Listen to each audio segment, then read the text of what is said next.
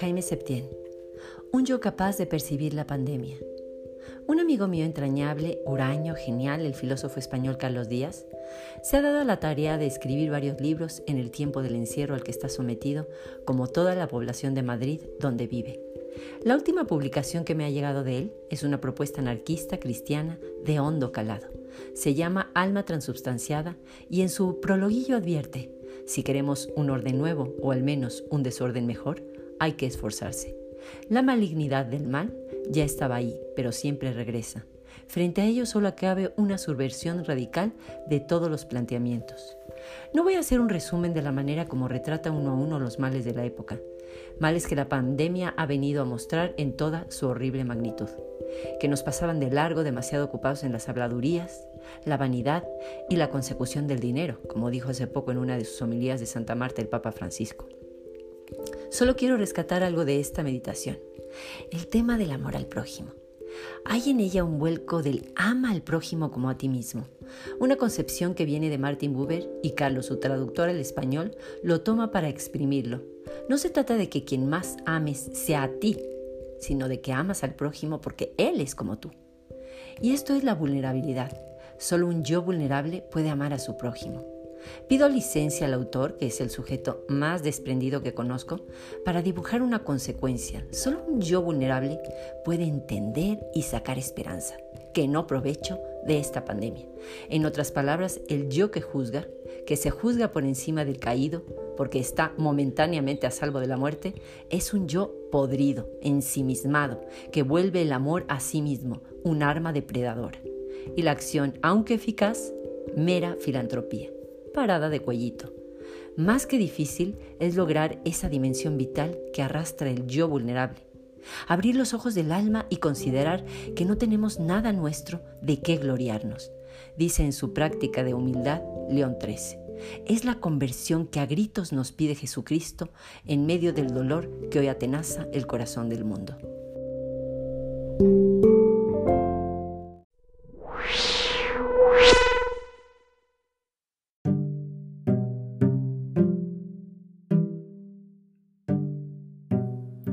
Tema de la semana, abrir el corazón al otro. Es tiempo de solidaridad.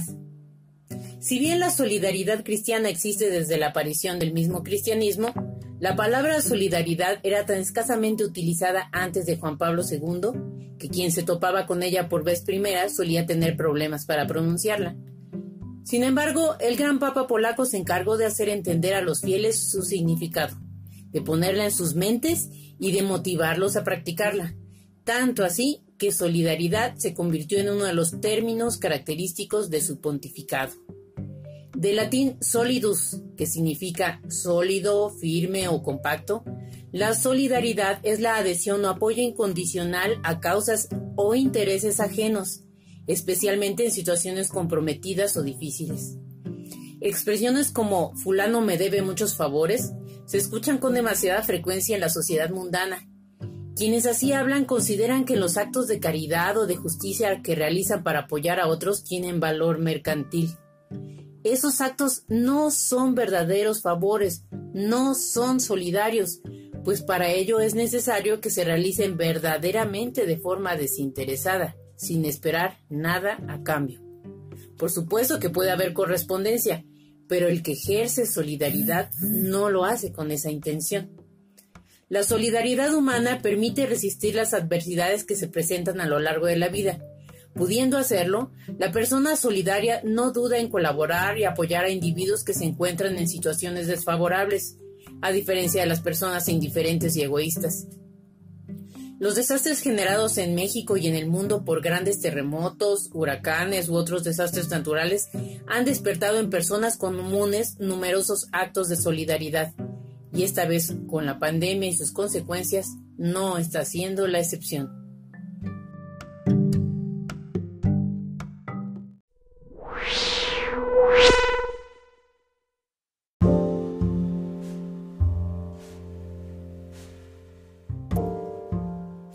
Río de acciones para imitar o inspirar. El virólogo colombiano Jaime Castellanos, director del Instituto de Virología de la Universidad del Bosque de Bogotá, calcula que esta pandemia se extenderá aproximadamente un año, hasta que casi todos los seres humanos tengan contacto con el nuevo virus. Y sea que presenten síntomas de enfermedad o no, acaben generando anticuerpos. Un año con el virus parece demasiado, y si a eso se suman los problemas económicos que ya están teniendo todos los países a causa de la cuarentena, significa que los efectos se extenderán mucho más allá de 12 meses. ¿Qué hacer ante este panorama? Acciones solidarias. Ese debe ser el marco del renacimiento de la sociedad. Hay gente que desde antes de que iniciara el confinamiento en su ciudad ya se había preparado para ayudar a los más vulnerables. Las iniciativas van surgiendo en el camino según las circunstancias. Y lo bueno es que la inventiva humana no para, y que una buena idea surgida en, por ejemplo, Europa o en Asia puede ser replicada en África o América, o bien puede adaptarse a otras condiciones, o bien simplemente servir de inspiración para crear otras nuevas. Lo importante es ayudar a la mayor cantidad de personas que sea posible. En esta edición del Observador de la Actualidad mostramos algunas acciones que se han implementado en México o en otros países.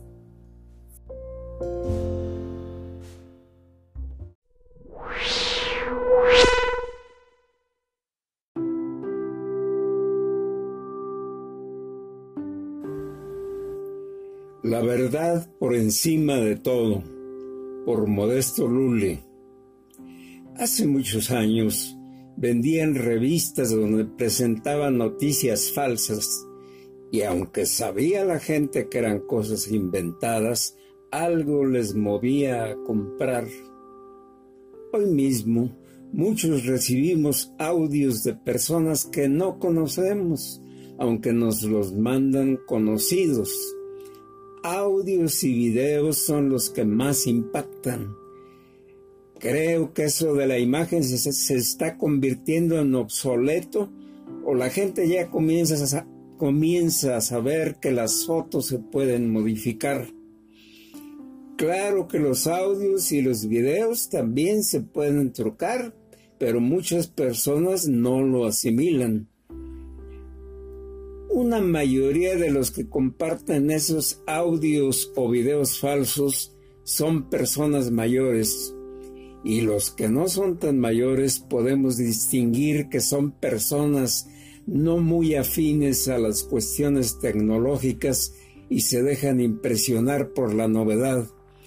Podemos incluir entre estas personas a religiosos, consagrados y sacerdotes que los atrapa la emoción y movidos por esa emoción comparten las cosas sin analizarlas. Cuando las personas se enteran u obtienen algo nuevo, quieren de inmediato compartirlo sin tener un fundamento de si es o no verdadero. Hay muchos grupos de personas que se, denominan como granjas y su trabajo es generar noticias falsas para crear confusión y división de opiniones a partir de las cosas que se han compartido. A estas granjas los contratan tanto de ambientes políticos como del mundo artístico y hasta deportivo. En la Biblia encontramos un pasaje que desde aquellos tiempos destapa el tema de las noticias falsas. En la carta a Timoteo 6, 10 dice, porque el amor al dinero es raíz de toda clase de males, y hay quienes por codicia se han desviado de la fe y se han causado terribles sufrimientos. Las noticias falsas existen desde hace mucho tiempo y también fueron, fueron construidas en tiempo de Jesús.